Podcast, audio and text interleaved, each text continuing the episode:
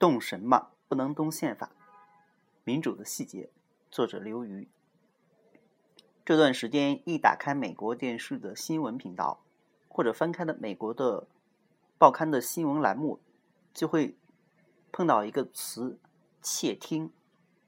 围绕着这个词，还有以下词汇在上下翻飞：总统、国家安全局、反恐、国会、听证。把这些关键词连起来，就是当前美国政治的焦点新闻。美国国家安全局的窃听案，这个案件简言之就是美国总统布什在九幺幺之后秘密下令国家安全局对恐怖分子嫌疑人进出美国的电话、电子邮件进行窃听窃取。这件事情在近四年以后，也就是二零零五年十二月，被《纽约时报》给抖出来了。闹得全国上下沸沸扬扬，国会开始对此事召开听证会进行调查。按照一般人的直觉来说，总统下令国家安全局对恐怖嫌疑人进行秘密监控，似乎也不是特别什么特别大的事情。为了国家的安全而盯梢嫌疑人，这也是政府为人民服务的一部分吧。更何况这个行为。发生在举世震惊的九幺幺事件之后，在当时的恐慌气息中，政府对神出鬼没的恐怖分子嫌疑人进行神出鬼没的调查，似乎也许也属于情有可原之事。但是，美国人对自己的政府、对自己的领袖没有那么宽容。在这个以自由和立和法治立国的国家，人们对自己的隐私权利、言论自由以及法律程序。有一种神经质的警觉，在他们的眼里，自由、权利、法律，娇嫩如婴儿的肌肤，需要一丝不苟的呵护。应该说，民众对窃听案的不满有两个层次，一个就是对窃听本身不满，在许多人看来，对民众言论广泛的监控是集权统治的起点。是对自由原则的背叛。虽然政府号空号称其监控的对象是恐怖分子嫌疑人，但是谁又能保证他监控的仅仅是恐怖分子嫌疑人，而没有越位到政治意见者、新闻记者乃至普普通通的公民呢？第二层不满集中在窃听的法律程序上。按照美国一九七八年制定的《外国情报监控法案》。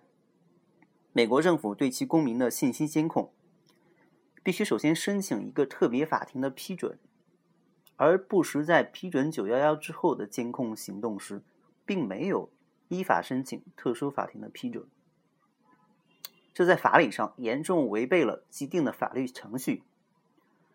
正是在这一点上，布什被社会各界揪住了一条大辫子，而这个辫子实际上是。布什在侵犯法律方面的第二条大辫子了。第一条就是古巴关塔那摩海湾著名的拘留营，这个拘留营同样是布什当当政期间的创举。他以反恐之名越过法律法庭的审判，任意的无限期的扣押政府眼中的恐怖分子嫌疑人。九幺幺以以来，这个集中营已经关押了五百多个。这样不明不白蹲监狱的人，在某种意义上类似中国已经废除了的收收容遣送所——关塔那摩，成了布什滥用权力的代名词。当然，布什也宣称他的行为有法理基础。他的法理基础有两条：一个就是九幺幺之后国会给他授权，他根据这个授权，他有权采取。一切必要和合适的手段，来预防反击恐怖分子的袭击。在布什政府看来，窃听关押嫌疑人属于这个必要的、合适的手段的范围。第二个法理依据，据说是宪法。根据宪法规定，在战争期间，美国军队的最高司令，也就是美国总统，有权越过国会和法庭的批准。下令采取紧急军事行动，而反恐，根据布什政府的论证，就是一场战争。当然，他的这两个说法很快迎来了嘘声一片。首先，一切必要和合适的手段不能被无限的、任意的解释，而且根据美国的法律惯例，当一个新法的含义可能抵消一个旧法的内容时，新法必须明确具体的指出这个抵消的内容。其次，说反恐是一场战争，所以总统可以为所欲为，显然混淆了反恐战争跟一般常规战争的区别。反恐战争中的决策并没有一般战争中的紧急性，而且它是无限期延伸的。如果用它来为布什政府的独断辩护，那么美国公民的自由和权利就得无限期的搁置了。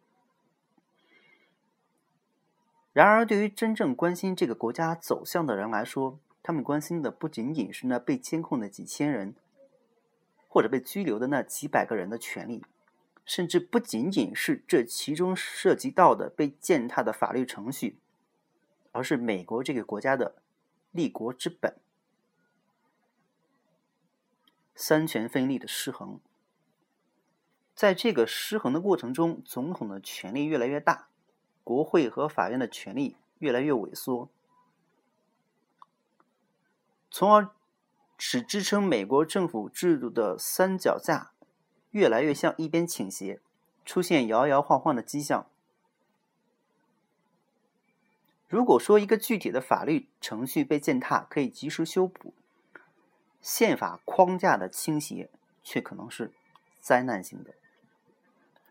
二零零六年一月十六号，前副总统戈尔出现在电视屏幕上，发表了慷慨激昂的演说，大声疾呼。美国不能丢弃它三权分立的优秀的革命传统。他从当前国家安全局的窃听案件谈起，得出结论说，美国的民主已经处在水深火热之中。固然，我们有理由怀疑他由于党派之见而夸大其词，但是观众也不得不承认他有他敏锐的问题意识。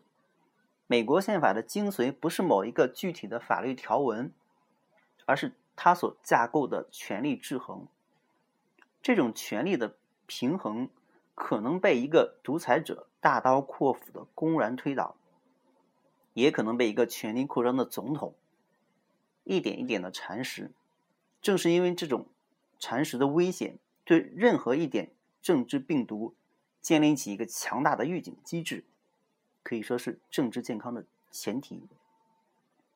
美国的开国之父们当初制定宪法的时候，初衷并不是建立一个强总统的制度。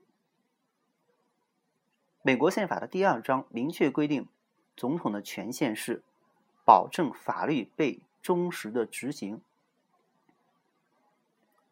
换句话说，按照宪法的原意，总统拥有的是执行权。他本身并没有立法权，不能自由的去开发权力。然而，随着时间的流逝，历届总统们不断的顺手牵羊，权力越来越大。首先，美国总统选举形式的变化，使得总统越来越拥有自己独立的选民基础，并不需要对国会俯首称臣。十九世纪三十年代以前，美国总统的提名是由国会的各党代表控制。总统还有动机对国会毕恭毕毕恭毕敬。之后，总统候选人开始由各党的全国党代表大会提名，总统提名婆家从国会党代表变成了普通的党代表。后来，总统的选举进一步民主化，各党的党代表不再由党总支指定，而是由普通公民投票产生。这样一来，总统选举的基础完全平民化了。总统翅膀硬了，国会想抓也抓不住了。其次，数次政治经济危机都给了总统扩大权力的机会。时势造英雄，无论是内战时期，还是大萧条时期，或者越战时期，都呼唤一个强有力的总统来团结社会。集中资源渡过难关。在这种危机时刻，一一个强有力的总统，不但能够提高决策的效率，而且其个人魅力也是危难时期凝聚社会的资源。当然了，搞不好也会搬起石头砸自己的脚。这些危机造就了一夫当关、万夫难挡的林肯、罗斯福，也造就了约翰逊、尼克松这样的倒霉蛋。在所有这些危机中，无疑是。罗斯福新政时期是总统权力扩张最迅猛的一个时期。事实上，新政期间总统权力的转型，也是社会治理方式转型的一个后果。经济大萧条的出现，据称证明了放任自流市场模式的危险。于是，美国的社会治理模式开始向干预型、福利型转变。这种转变反过来又导致了一个强大行政权力的扩张。最后，同时可能也是最重要的，还是现代社会运转方式理性化的结果。现代社会生活日益复杂化，需要越来越庞大的行政部门、灵敏的反馈机制和越来越专业的管理知识。行政部门的提案越来越成为国会议案的源泉。通过控制提案的内容，设定国会的议程，总统带领的行政部门已经成了事实上的立法者。更不用说行政部门在执行法案时，往往自由诠释法案，从而也实现了立法的功能了。正是在这个大背景下，美国社会有理由对总统权力的进一步扩张表示警觉。美国的一位历史学家在尼克松当政期间写了一本影响很大的书，叫《帝王总统》，声称美国的总统已经从宪政总统变成了帝王总统。然而，也正是由于神经质的社会各界及早的启动了预警机制，导致了国会在尼克松时代及以后采取了一些拨乱反正的措施。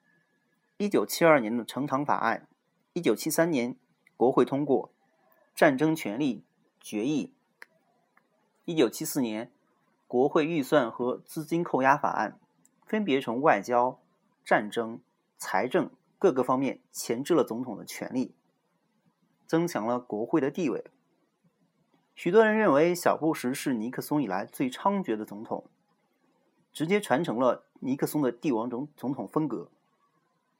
这不仅仅体现在他屡次绕过适当的法律程序，推行他所主张的政策，更体现在，即便是他按照法律程序推动其政策时，国会和司法部门在小布什政权面前软弱无力，从而从内部贮空三权分立这个理念，破坏美国宪法的精髓。按照戈尔的说法，由共和党控制的国会。几乎成了布什政府的橡皮图章，而司法部门也被保守派占据。然而，情况可能并不像戈尔说的那么不堪。事实上，在小布什的紧逼之下，美国政治社会各界的预警机制又启动了。国会开始反击，他开始要求政府对关塔那摩的关押犯情况进行定期汇报，驳回了布什要求无条件。无限期延期爱国法案的请求，并对窃听案中的政府角色表示了强烈的质疑。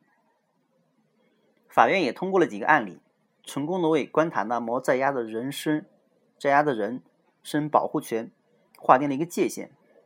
媒体的批评声音越来越大，《纽约时报》不顾白宫劝阻报告窃听案，本身就是媒体声音的一个胜利。至于社会团体，已经有两个团体——美国自由联盟和宪政权利中心，分别在底特律和曼哈顿开始起诉国家安全局的做法。可以看出，美国社会是一个对政府权力高度过敏的社会。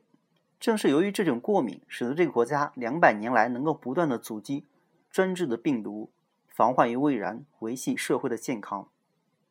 对于一个将宪政和法治视为灵魂的社会来说，面对灵魂里的杂质，小题大做、大惊小怪、吹毛求疵，可以说是一种美德。潘恩曾经说过：“那些试图享受自由的人，必须同时忍受肩负他的疲惫。”